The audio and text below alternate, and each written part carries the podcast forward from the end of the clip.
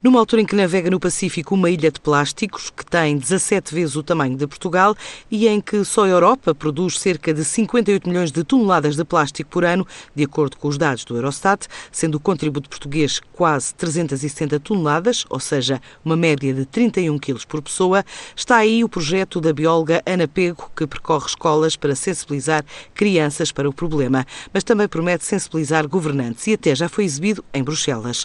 Agora acaba de ser contemplado como dos prémios Terre de Femme.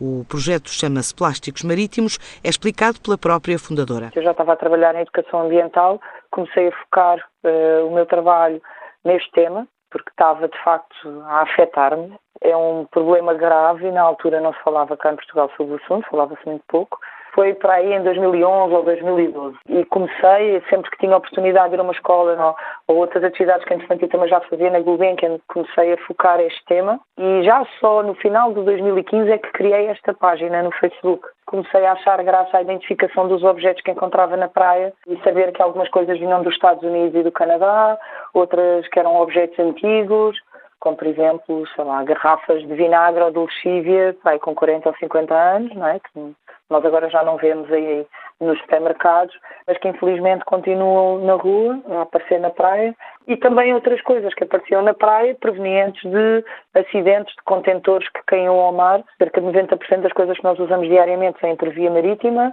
e de vez em quando há acidentes, estes contentores caem ao mar e largam toda a sua carga.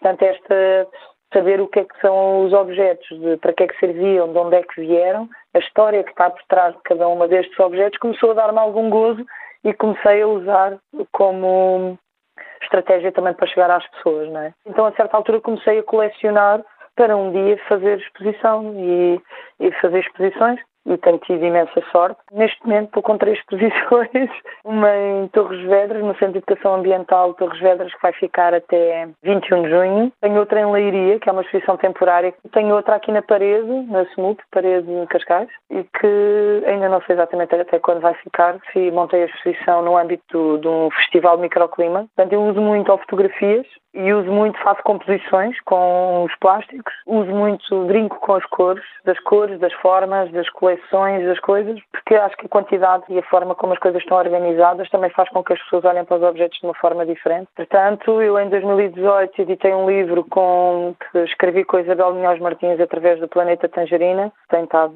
agora a chegar a muitas pessoas. Se calhar, através deste livro, vou ter a oportunidade de ter uma exposição fora de Portugal, mas eu não queria divulgar ainda, ainda é surpresa. Um projeto que, para além de ações em escolas e exposições, também já está em livro e pretende ir além fronteiras.